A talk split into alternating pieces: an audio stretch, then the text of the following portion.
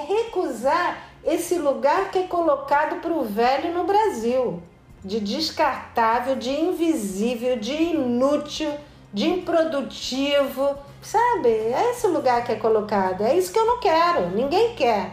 Então, velho é o outro nesse sentido. Mas quando eu falo dessa bela velhice, dessa revolução da bela velhice, todo mundo quer. O meu trabalho é para mostrar como nós podemos fazer essa revolução acontecer.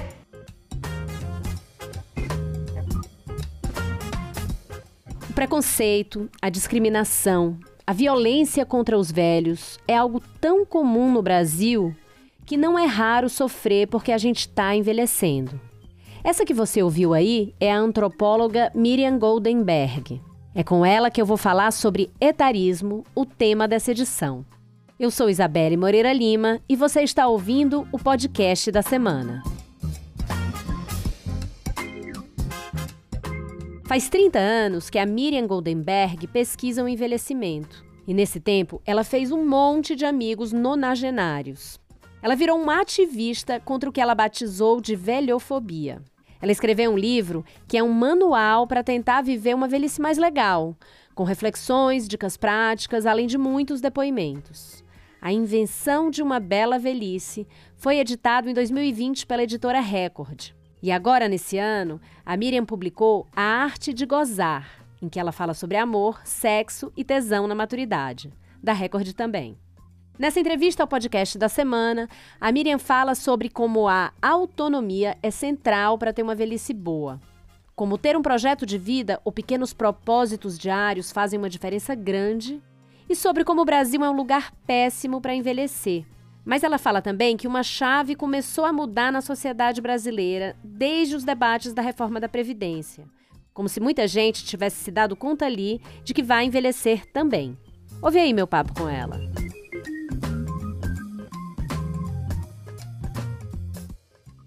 Miriam, estou muito feliz de conversar com você hoje. Obrigada por ter topado bater esse papo. Eu estou mais feliz ainda porque eu gosto muito do que vocês fazem, acompanho.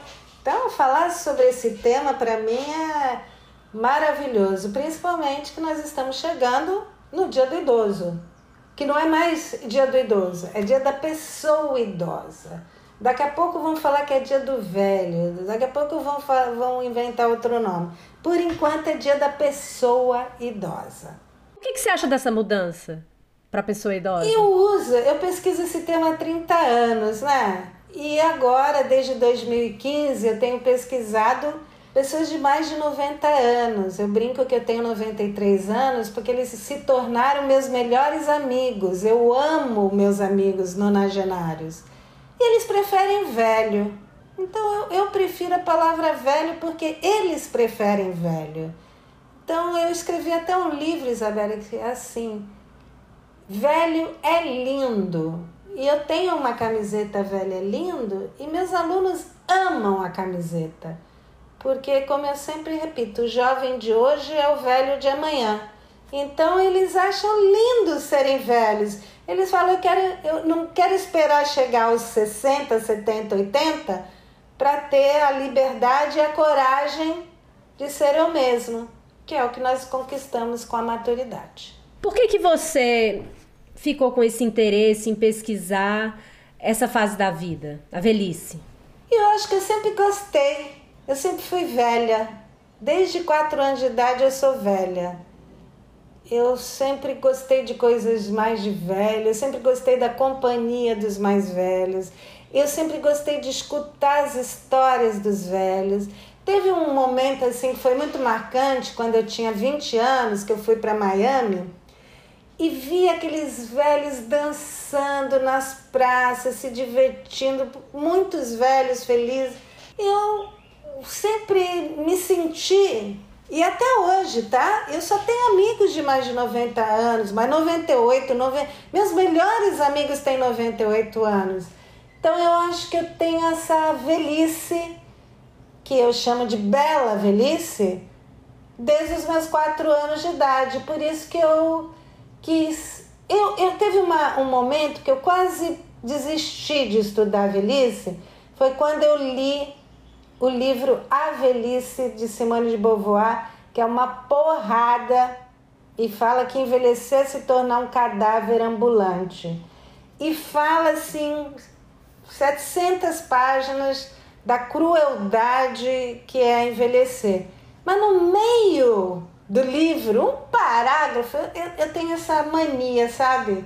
Eu sempre procuro uma coisa bacana, uma coisa positiva, uma coisa construtiva. Eu encontrei uma palavra, assim, em 700 páginas de crueldade: a bela velhice. E aí eu me agarrei na bela velhice de Simone de Beauvoir, escrevi meu livro A Bela Velhice e estou falando de uma bela velhice.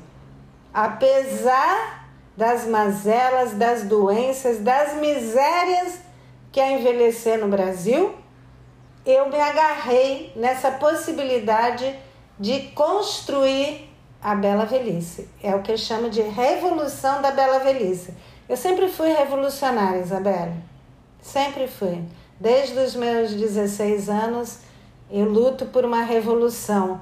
E agora é uma revolução da bela velhice. Mas ao mesmo tempo, né, a gente vê é, uma crescente discussão sobre o etarismo. Essa palavra está em alta. Por que, que você acha que esse preconceito com que as pessoas de diferentes idades fazem de suas vidas está mais em evidência? Por que, que isso acontece? Eu, eu acompanho né, e pesquiso o envelhecimento há 30 anos. Eu tenho mais de 30 livros né, publicados.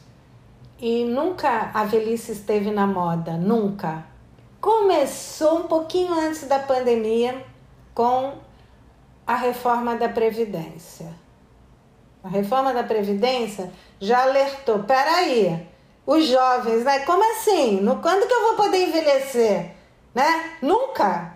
Depois teve a pandemia, que foi uma porrada na vida de todo mundo, mas principalmente dos mais velhos, porque as autoridades de então diziam: o velho pode morrer, já ia morrer mesmo.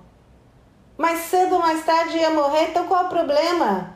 Porque esse mimimi com uma gripezinha, só velho é que tem que ficar em casa. E o ministro da Economia de então disse: o grande problema do Brasil é que os velhos querem viver até os 100 anos.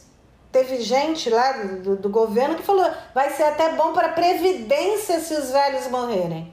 Isso daí causou uma indignação geral, né? não só nos velhos, mas nos jovens que vão ser velhos amanhã e também em nós todos que temos velhos, que amamos.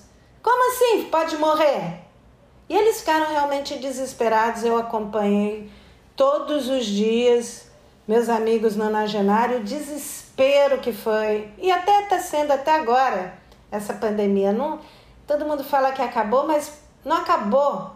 Muitos morreram, muitos caíram e, e perderam a mobilidade, muitos ficaram deprimidos, muitos tiveram AVC, muitos desenvolveram Alzheimer. Quer dizer, não acabou. Muitos estão com pânico de sair de casa.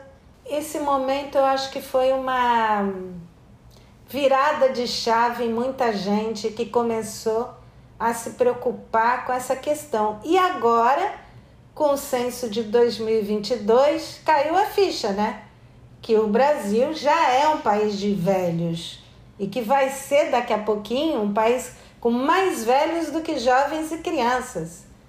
Então, acho que tudo isso, que é muito recente, é, as pessoas ainda não absorveram essas mudanças, fez com que essa questão da violência contra os velhos entrasse nas pautas de discussão. E muito pouco, tá, Isabela?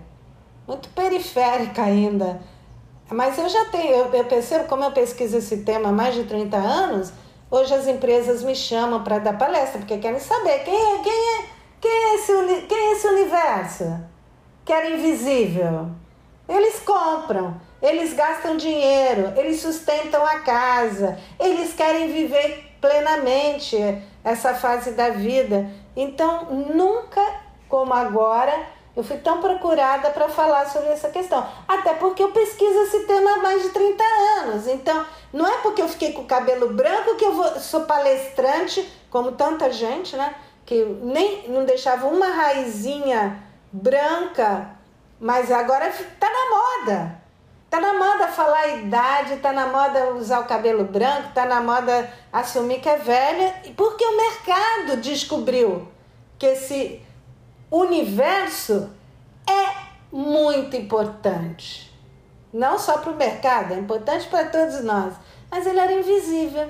Então, acho que isso fez com que muita gente virasse a ficha. Muita gente que antes não se preocupava com essa questão, agora é uma militante contra a violência que existe nas nossas próprias casas e famílias. Porque a violência não é só violência física, não é só abuso financeiro, né? Que violência é violência verbal, violência psicológica. Quando os filhos dizem, ah, velho é teimoso, velho é difícil, ele quer fazer tudo do jeito dele. Lógico! Ele vai querer fazer do jeito de quem?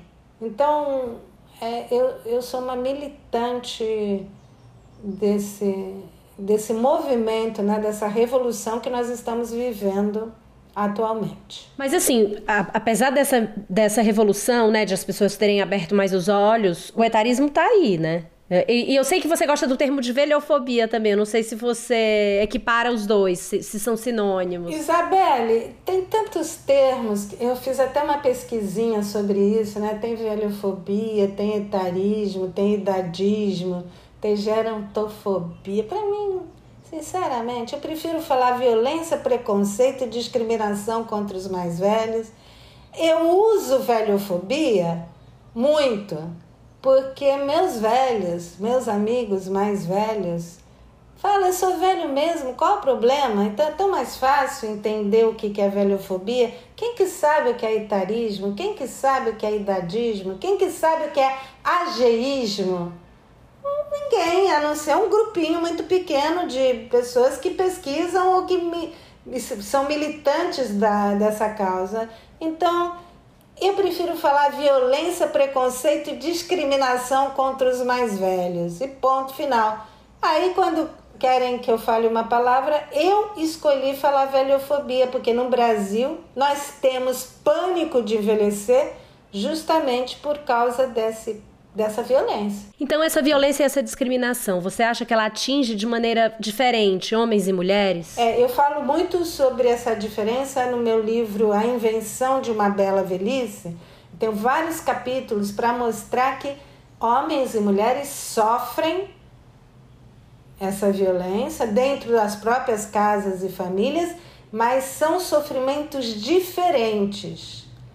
Os homens têm mais medo de envelhecer em função da aposentadoria, da dependência física e da impotência sexual e social. Eles falam mais desses medos. E as mulheres falam mais de invisibilidade, de falta de tempo para cuidar de si mesmas, porque elas cuidam de todo mundo e não sobra, tempo para cuidar delas. E falam também muito de falta de liberdade. Então elas têm medo de envelhecer porque elas têm medo dessa invisibilidade. A mulher tem muito mais medo da decadência do corpo, né? das rugas, do cabelo branco, das marcas. Os homens praticamente não falam disso. Então são os dois sofrem, mas sofrem diferente. E também os dois quando envelhecem apontam coisas positivas diferentes. As mulheres falam mais de liberdade, muitas me dizem, nunca fui tão livre, nunca fui tão feliz. É uma verdadeira libertação. É a primeira vez que eu posso ser eu mesma. Eu aprendi a dizer não e a ligar o botão do foda-se. Então, é uma revolução na vida delas. E elas falam muito de amizade. São as amigas que cuidam, são as amigas que escutam, são as amigas que levam ao médico, são as amigas que saem com elas, que viajam, que vão a lançamento de livros. são as amigas, a família escolhida. Os homens, quando envelhecem, falam dos ganhos da velhice, eles falam muito mais do que as mulheres da família, da esposa, dos filhos e dos netos. Eles falam muito mais, porque eles ganham esse mundo do afeto. E eles falam também muito mais de propósito de vida, porque eles querem continuar de alguma forma trabalhando, sendo úteis, ativos, produtivos. As mulheres querem ser livres e eles querem esse mundo do afeto e o propósito também. Então é, é, é legal porque homens e mulheres têm medo de envelhecer, mas homens e mulheres também, quando envelhecem, apontam os ganhos da velhice. E Miriam, voltando então para o que você falou da Simone de Beauvoir, o etarismo, essa discriminação, esse preconceito contra os velhos, seria uma atualização do que ela disse ao escrever que velho é o outro? É porque, na verdade, como existe toda essa violência, esse preconceito, ninguém quer se enxergar como velho. Ninguém quer se enxergar. Inclusive, meus, eu tenho uma pesquisada, uma única pesquisada, que é muito minha amiga agora, nova, que tem 95 anos.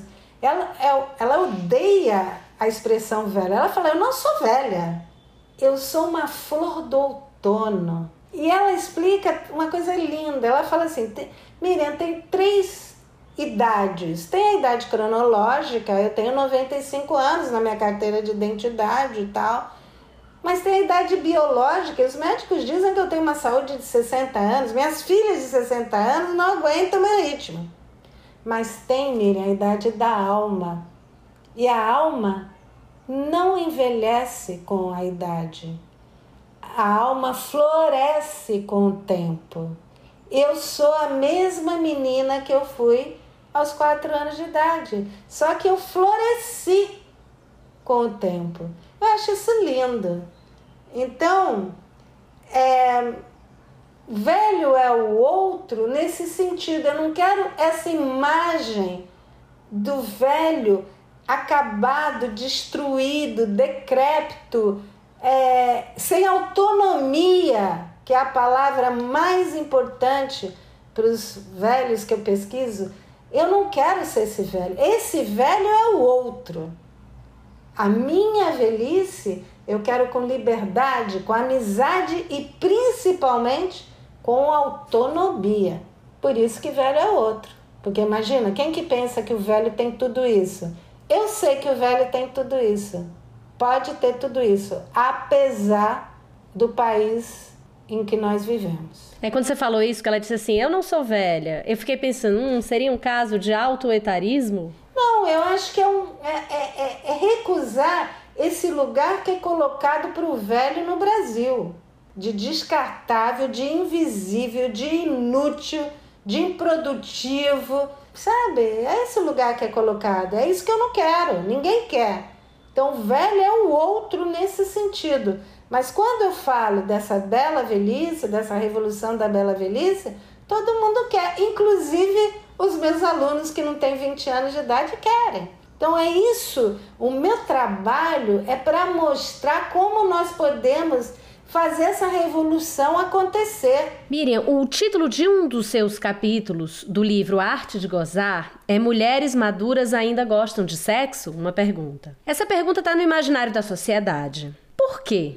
Tem base científica para isso ou é apenas mais um estereótipo? Não, eu, eu, eu chamo a atenção porque muita coisa, não só o sexo, nós temos que ouvir, né? Você ainda trabalha? Você ainda namora? Você ainda faz sexo? Você como se é uma morte simbólica, né? Fiz 60 anos, minha vida acabou. Você ainda você ainda essa palavra tá o tempo todo, como se nós tivéssemos que morrer logo e parar tudo. Então o que eu mostro esse livro Arte de Gozar é como o, o gozo da maturidade está em diversas atividades e escolhas. A Rita Lee, aos 73 anos, falou: Eu achei lindo isso. Eu não quero mais trepar. eu não quero mais usar droga. Eu não quero mais. Eu, hoje, o, o meu tesão é o tesão da alma. Eu descobri inúmeras outras atividades que me dão prazer. Isso é uma opção. Eu tenho mulheres de 80 anos que estão comprando vibrador e gozando pela primeira vez na vida e que estão entrando em aplicativos de relacionamento buscando um namorado. E tem outras que se aposentaram porque nunca gostaram muito de sexo. Então, o que eu quero com o meu livro A Arte de Gozar é mostrar que não existe velhice no singular. São velhices no plural. Não é porque eu envelheci que eu vou usar roupa de velho, que eu vou me comportar como velho, que eu vou mudar meu gosto, que eu vou deixar de namorar meu marido. Eu posso até deixar de fazer isso, mas não porque eu fiquei velha, por outros motivos. Então, esse ainda é a prova concreta que as pessoas acham que a velhice é uma morte. E hoje nós podemos viver, como eu observo nos meus melhores amigos, até os 100 anos. Quer dizer que você vai ficar 40 ou 50 anos numa morte simbólica ou ainda gostando de fazer sexo ou de outras coisas, quer dizer, é, é quase isso que eu chamo de violência verbal e psicológica. É achar que o velho está morto. Nós não, nós estamos. Aliás, o que eu descobri é que são os velhos que valorizam e saboreiam a vida cada minuto, porque eles sabem que o tempo que lhes resta não é tão grande assim. Então, nós estamos muito vivos.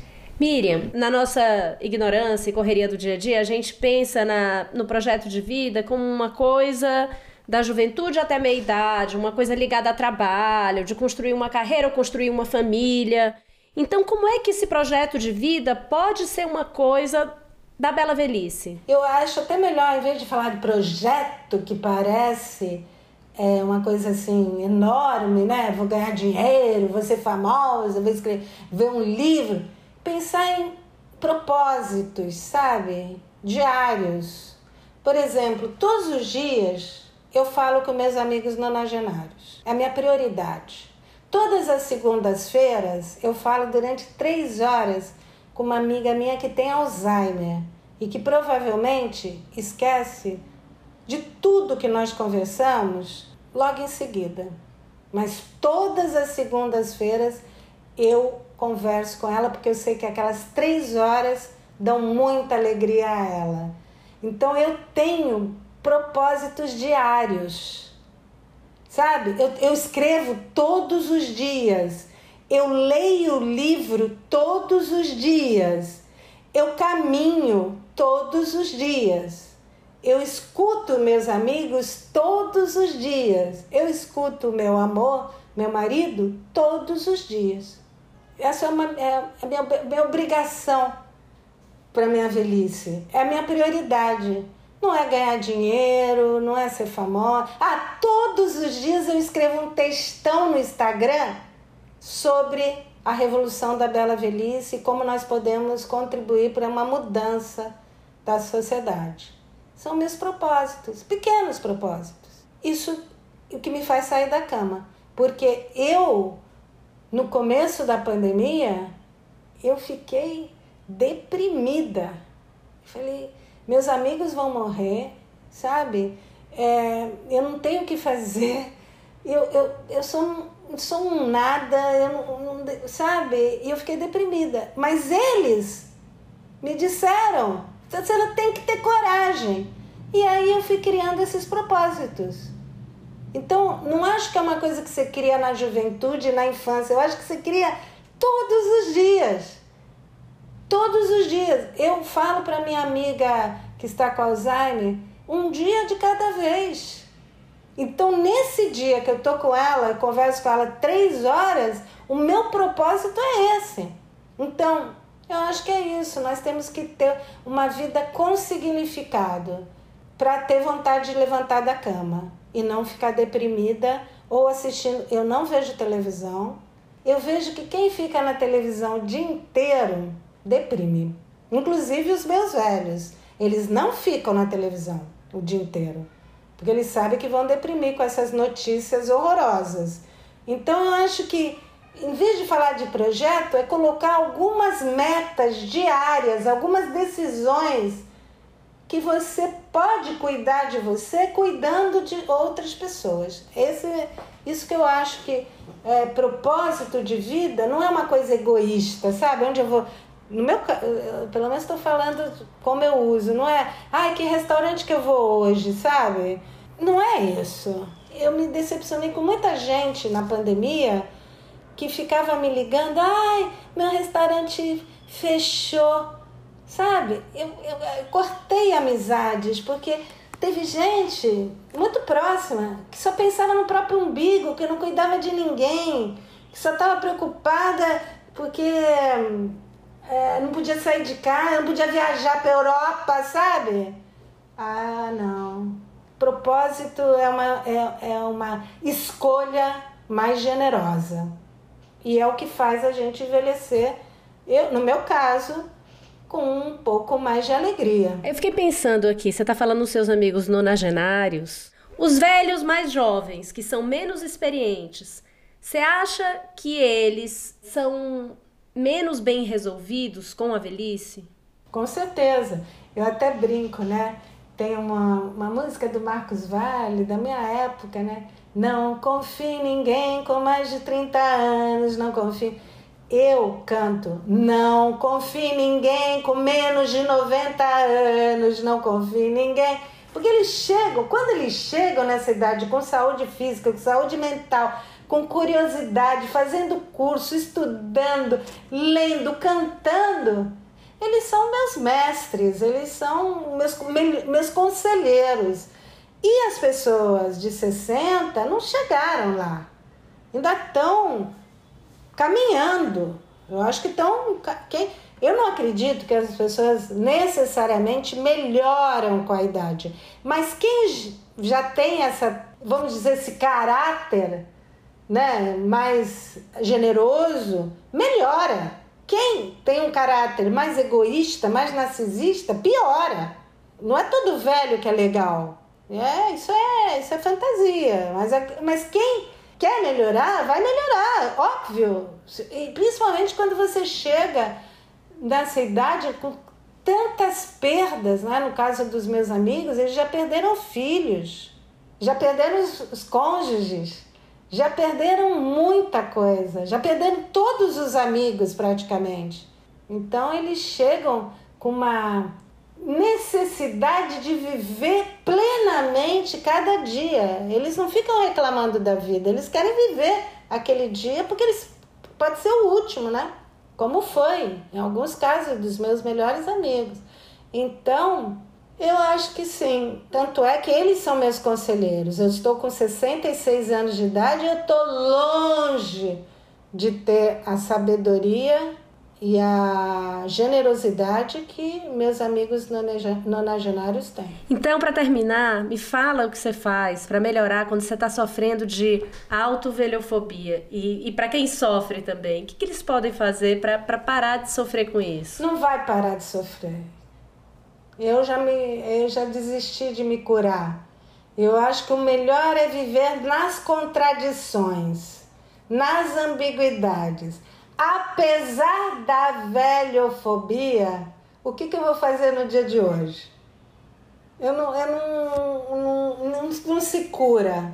É, essa é uma coisa da maturidade. Não vou curar mais.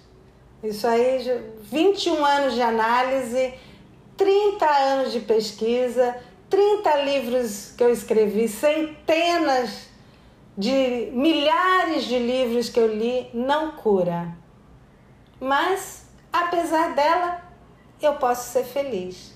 E eu sou. Que maravilha, Miriam, te ouvir. Muito obrigada por essa conversa. Prazer é meu. Tamo juntas. Se você quer saber mais sobre etarismo, eu te convido aí ao site da Gama. A gente tem uma edição completa sobre esse tema. A começar por uma reportagem que fala sobre etarismo e diversidade no mercado de trabalho. Apesar do envelhecimento dos brasileiros, profissionais com mais de 50 anos seguem encontrando barreiras para se colocar no mercado. A gente traz também uma série de depoimentos de dançarinos, professores, cozinheiros, criadores de conteúdo e jornalistas sobre situações de preconceito etário no dia a dia. E tem uma reportagem que discute por que falar sobre tesão na velhice ainda é tabu. Julgamentos, deboche, machismo e LGBTfobia tiram do idoso o direito a uma vida sexual plena. Tem ainda o nosso bloco de notas com uma lista de 10 filmes e documentários que abordam o envelhecimento e os tabus que cercam essa fase da vida. Se você gostou deste podcast, eu te convido a ouvir outros episódios, tem muita entrevista boa. Para ter uma ideia, a gente já falou com o produtor musical Felipe Vassão sobre o uso da inteligência artificial na música.